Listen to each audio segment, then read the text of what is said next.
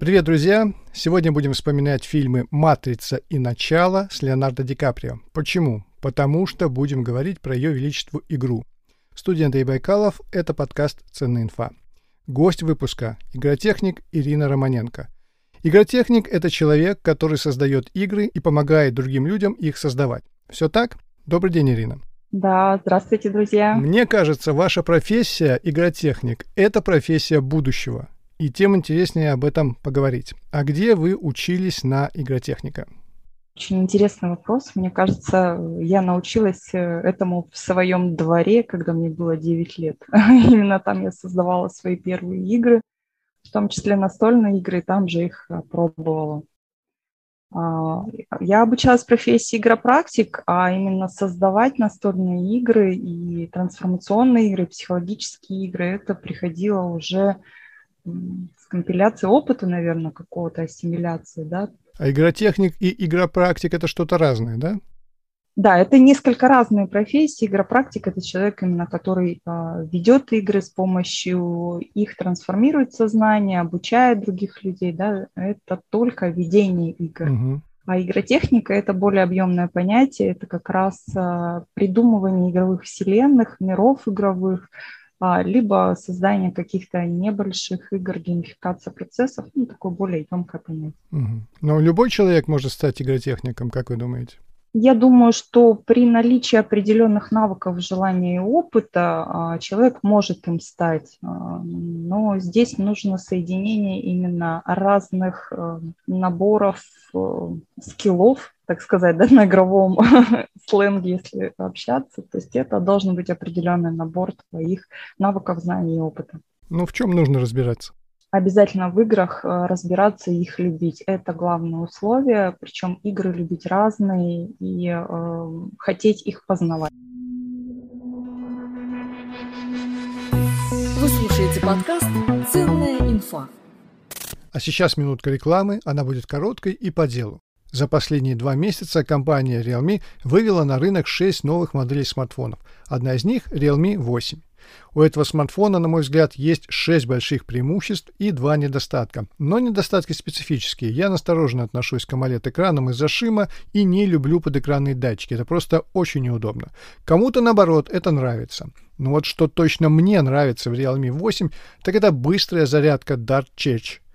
Батарея заряжается с 0 до 100% за 65 минут. Впечатляющий результат можно только поаплодировать инженерам Realme. Realme 8 входит в топ-100 самых быстрых смартфонов на Земле в рейтинге Entutu.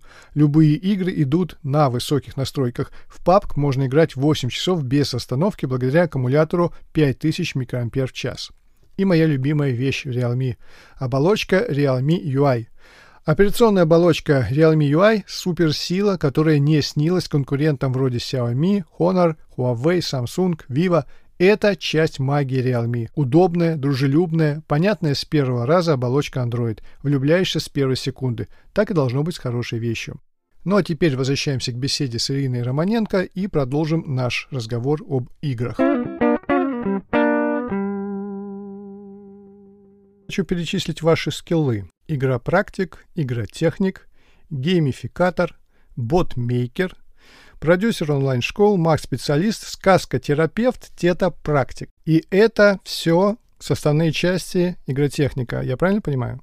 Скорее всего, это дополнительные опции, а, которые обогащают а, мой навык игротехника и помогают находить общий язык с теми людьми, которые приходят ко мне за игрой. Хорошо, а какие игры вы делали? Вот расскажите подробнее. Самая первая игра, которую я помогла создать, и с которой началось мое становление как тренера, а, оказывающего помощь в создании игр, это была игра про путешествия. Ко мне обратилась девушка из туристического агентства, и она попросила помочь ей с игрой э, со страхами путешествий. В итоге родилась очень фантастическая игра, которая практически так и называется «Фантастическое путешествие». Мы ее обогатили не только страхами, но и разными классными фишками, кайфушками. И причем она вышла в очень непростое время, когда только-только началась пандемия и закрылись границы. И тогда э, она вышла на рынок как раз вовремя, когда люди не могли путешествовать физически, но они смогли путешествовать виртуально вот через эту игру. Чуть ранее я сказал, что вы также являетесь ботмейкером. Кстати, вот любая программа-редактор сразу пытается исправить ботмейкера на битмейкера. То есть она считает, что ботмейкер — это ошибка. Ботмейкер, кто это? Что он делает? Приведите пример, пожалуйста.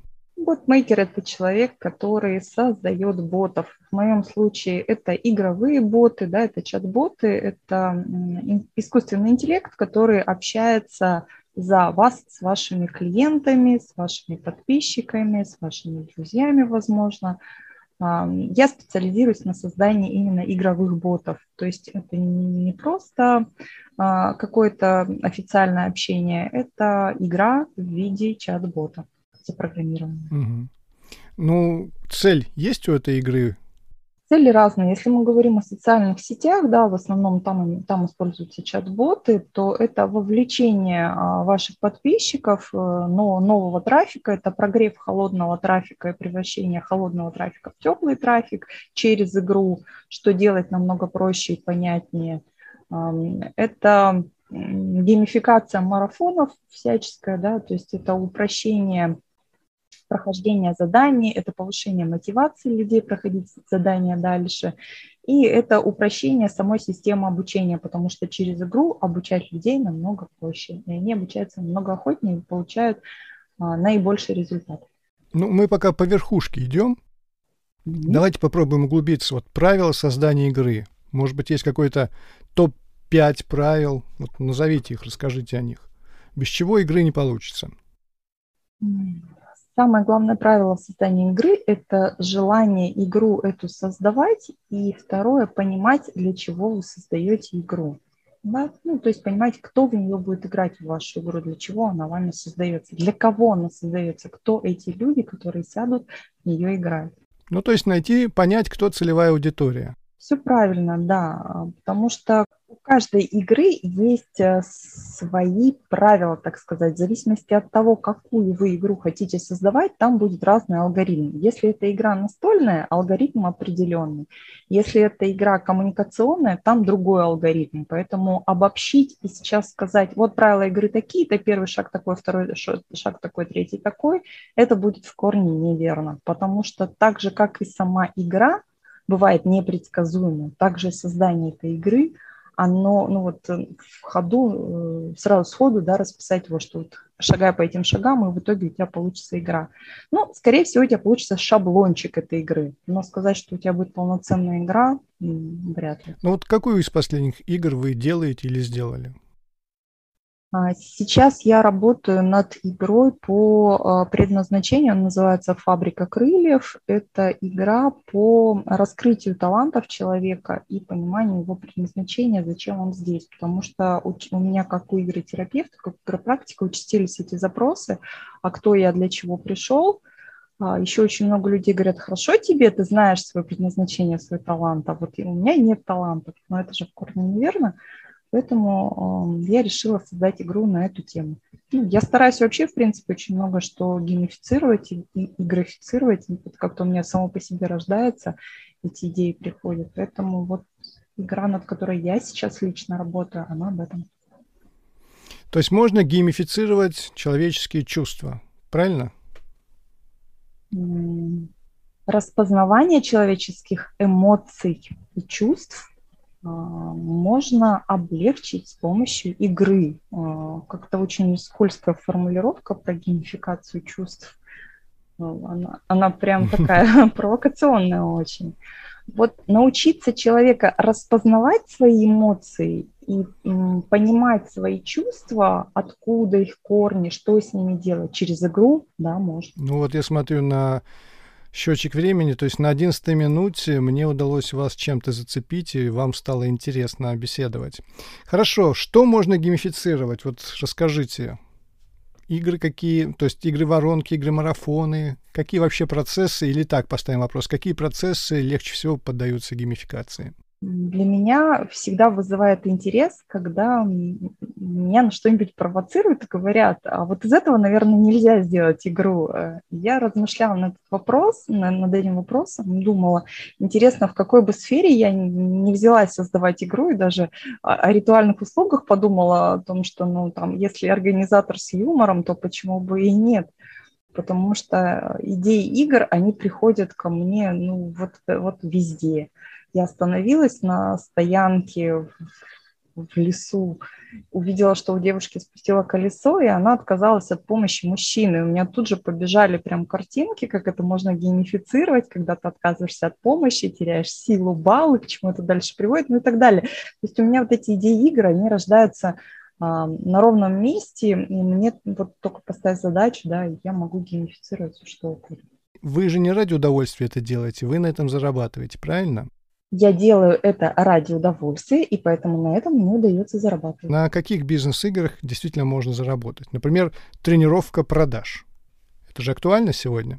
Да, это очень актуально. Я скажу более того, игры вообще, в принципе, очень популярный инструмент сейчас в каждой сфере, и практически на каждой из разных сфер, это не обязательно бизнес-игры, можно очень хорошо зарабатывать, потому что даже а, трансформационные игры, да, они тоже успешно и продаются, и проводятся, и они стоят э, недешево на рынке сейчас. Поэтому как инструмент для зарабатывания денег э, это очень неплохое решение.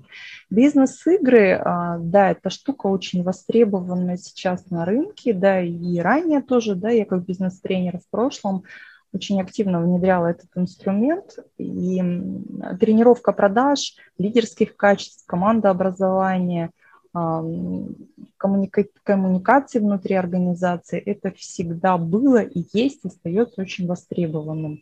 Ну, соответственно, чтобы были сотрудники заинтересованы, все чаще и чаще возникают запросы делать а, тренинги так, такие в виде игр. И плюсом руководители хотят еще, чтобы это была не универсальная игра, а бизнес-игра, написанная именно под задачи их организации, под задачи их предприятий. Ну, пример можете привести какой-нибудь такой бизнес-игры? А, я писала бизнес-игры по продажам, по продаже спецоборудования, ну, то есть спецодежды. Так. И что там надо было делать, например? Специфика продаж, она везде примерно одинаковая, но э, карточки с написанием вопросов, отработки возражений, какие-то ситуации, да, которые мы отрабатываем в игре, они написаны специально по э, формулировкам самой компании, то есть по тем скриптам, которые есть в организации. То есть если пощупать руками, что это сидят 2-3 человека, берут карточку из колоды, что-то там читают и что-то отвечают. Там могут быть разные варианты. Это может быть поле, это может быть какая-то лестница, нужно куда-то пройти, что-то открыть, куда-то первым добраться, какие-то штуки собрать, возможно, сложить как, как, какие-то вещи да, первым. А чтобы сделать это первым, нужно прокачать все свои навыки. Да. Есть там колесо определенное, в котором разные цвета, нужно собрать разный цвет, обозначать разные навыки, которые обязаны а, в присутствии менеджера продаж, к примеру. Да. И мы вот прокачиваем навыки. Бизнес-игры чаще чаще всего построены как игры-тренажеры. То есть это игры не диагностические, хотя это тоже просят, и мы это выявляем, да, а это игры-тренажеры, в которых мы прокачиваем определенные навыки, которые отсутствуют у менеджера либо на недостаточном уровне развития. Вы сказали слово «поле», значит, на столе лежит поле, надо бросать кубики, правильно? Чаще всего, да, используются поле, кубики, фишки. Это такие, такого типа игры, они очень похожи на обычные настольные игры. Со стороны кажется, что это ну, вот какая-то развлекушечка такая, веселое цветное поле, кубики, карточки, поэтому люди расслабляются, не воспринимают это как муштру, и проявляют свои стратегии, которые они реально используют в жизни. И с ними намного легче работать. Видны пробелы и э, понятен потенциал. А есть ли какой-то судья во время такой игры? Или, может быть, не знаю, психолог там присутствует, на что-то смотрит или нет? Как правило, ведущий э, должен обладать определенными компетенциями. Если у меня игру заказывают, э, я первые игры веду сама, потом я обучаю менеджера по персоналу присутствующего, да, правильно проводить эти игры. Но, как правило, а, сама игра такая, вот такого типа тренажерного типа, в ней не вшиты штуки оценивающие. То есть игрок сам себя оценивает, чтобы не получать травматичного опыта и продолжать хотеть играть. Но игра в данном случае это процесс или результат? Там надо победить, стать первым или нет? Это зависит от типа игроков, которые садятся в нее играть. А у игропрактиков есть такая специальная формулировка, да, по которой они делят разных игроков. Есть игроки-достигаторы. Для них важно первым достигнуть, первым все собрать, неважно какой ценой, неважно где у кого что отобрать, где смухлевать, да, где повезло, где не повезло им важно победить, да, им важно первым реально собрать там все, что нужно собрать, все фишки, бонусы. Есть другие игроки, и э, им важно погрузиться в себя, прочувствовать, понять, где-то глубже углубиться в тему. Они кайфуют от того, что, о, прикольно, я в это не смотрел, а теперь я с этой стороны посмотрю. Ну и что, что мне не удалось? Зато я так глубоко копнул, да, не пробежался по верхам, но глубоко отработал какую-то тему. Да, но вот очень разного типа клиенты есть, и у каждого своя стратегия. Поэтому каждый задача игротренера, человека, который ведет игру игромастера, да, а, понять, кто перед тобой сидит, какие игроки, и каждому дать по максимуму. Если человек хочет победить, вперед дайте ему эту возможность. Да, если человек хочет э, прочувствовать, понять, в чем смысл игры, тоже должен получить эту возможность. А что, кроме продаж, можно еще тренировать с помощью бизнес-игры? Какие еще бывают тренажеры? С помощью бизнес-игр можно тренировать э, умение взаимодействовать в команде, слушать команду, слышать команду, понимать, кто вообще командный игрок, а кто сам по себе. То есть понять, э, какого человека в системе, на какую должность, на какое место поставить. Это очень важно для руководителей. И при идеальном раскладе ну, такой игры, такой возможности вы можете выстроить систему, которая может работать без э, руководителя, в принципе, да, так называемая бирюзовая организация. А вы верите в бирюзовые организации, да? Я не просто верю, я их видела, но я видела их не существующие, я видела их созданные. После тестирования организации и после постановки людей на свои места так, организация становилась таковой. И как долго продержалась бирюзовая организация? К сожалению, вот этих данных, цифр у меня нет. Но то, что она работала и успешно работала, ну, я не сохраняю цифры и, и не веду статистику, как часто и долго она работает. Вот это я сказать точно не могу. Но я верю в нее, да. Ясно. Ну, мне кажется, всегда есть лидер, тайный или явный, который либо толкает, либо тащит за собой эту бирюзовую организацию, но в каких-то смыслах – иногда удобно говорить, что вот у нас нет лидера, мы все такие продвинутые, мотивированные, и сами по себе работаем, сами по себе зарплата приходит и так далее. Хорошо, вопрос про трансформационные игры. Что это за игры? Я правильно понимаю, что это разновидность бизнес-игр или наоборот бизнес-игры, разновидность вот этих трансформационных игр? Или это вообще нечто другое? Психологические игры, имеющие так или иначе подоплеку психологии, да, под собой делятся на два типа игр. На игры э, трансформационные и на, и на бизнес-игры. Да. Трансформационные игры – это игры, которые меняют мышление. Если мы говорим о бизнес-играх, это чаще игры-тренажеры, которые именно тренируют определенные навыки. Трансформационная игра – это больше к сфере психологии относится. Трансформационная игра обязательно содержит в себе диагностику, которая бывает проблематична а, в первоначальных сеансах психологов. А, во-первых, трансформационная игра, она и облегчает вход, первый вход э, знакомство вообще, в принципе, с психологией, с психотерапией, психоанализом, да, с каким-то к самопознанию, да, то есть человека подготавливает. Ну, что такое? Пойду поиграю в игру, познай себя, там, или там женские ресурсы, или там три шага к, к женскому счастью, да. Ну, да, они сейчас их очень много на рынке, разных-разных.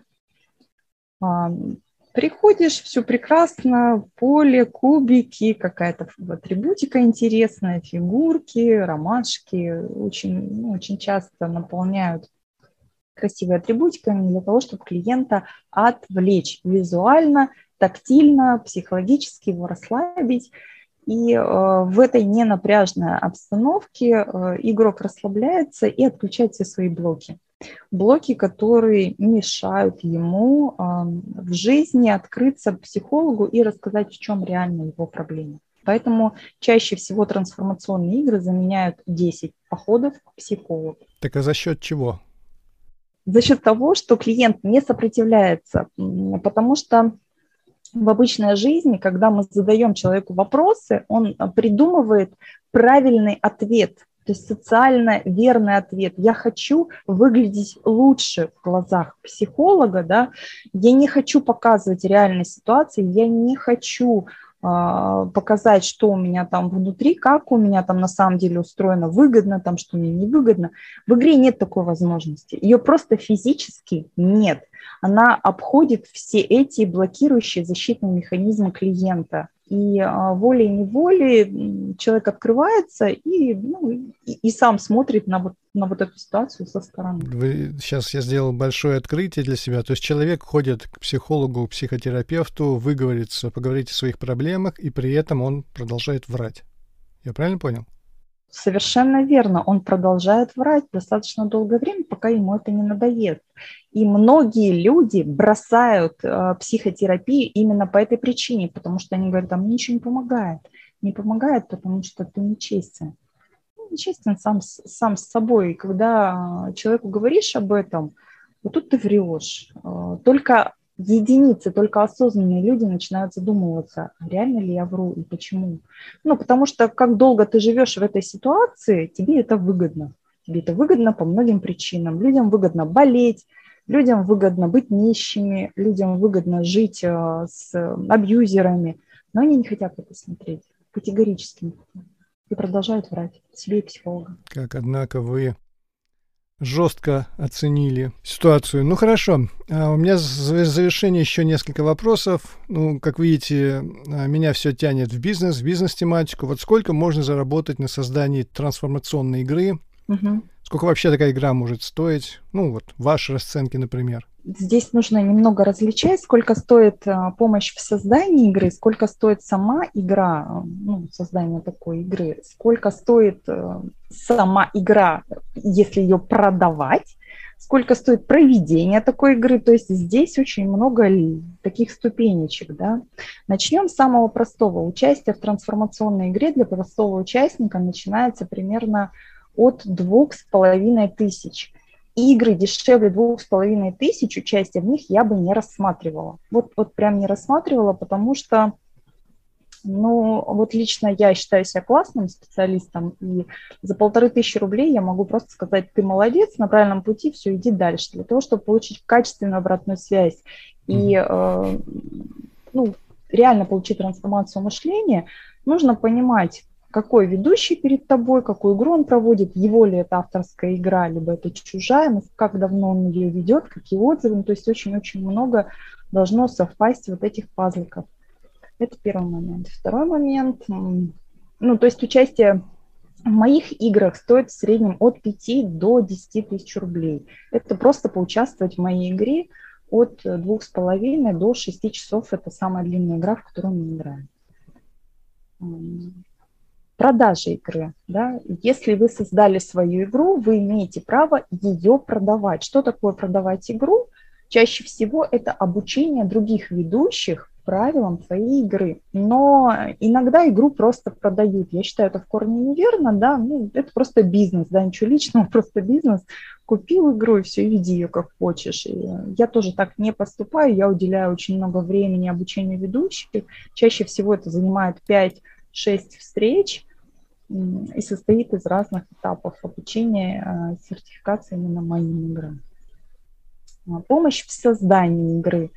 Mm-hmm. Она тоже делится на несколько типов. Можно зайти в мою мастер-группу, где в небольшом коллективе, там 5-8 человек, мы полтора месяца работаем над играми участников, причем мы полноценно работаем над играми друг друга, обогащая их взаимным опытом. Конечно, ваша задача создать вашу игру, но из-за того, что все участники разные, из-за того, что у всех разный опыт, а, получается самая эффективная коммуникация. У нас несколько мозгоштурмов за период игры, очень классные разные задания, и плюсом идет отработка в группе, то есть игра выходит оттестированная она идеальная, она доведена до совершенства, тестирована группа игропрактиков. Ну, на ней стоит печать, все, готово, можешь идти вести, все с ним хорошо. И а, еще один момент, который стали в последнее время тоже чаще всего стали обращаться, Ир, а можешь ты сделать игру за меня? Ну, вот как-то у меня нет времени, не хочется, мне лениво, да, сделай игру за меня. Да, ну не вопрос, я могу сделать игру. Тут вопрос того, что ты хочешь, да, я, мы можем делать игру в соавторстве, да, и я буду автором твоей игры, и ты будешь автором своей игры, и мы делим игру пополам, да, и мы вместе ее ведем. Либо ты хочешь, чтобы я создавала твою игру, но при этом указывала в авторстве только тебя, и это тоже возможно, да, но ценник, порядок конечно. Вот так. Ну и сколько может зарабатывать игротехник? Там, не знаю, 100 тысяч в месяц может зарабатывать? Игропрактик, если имеет свою игру, продает ее и проводит свои игры, зарабатывает в среднем от 250 тысяч рублей в месяц на проведение и продаже даже своей одной игры.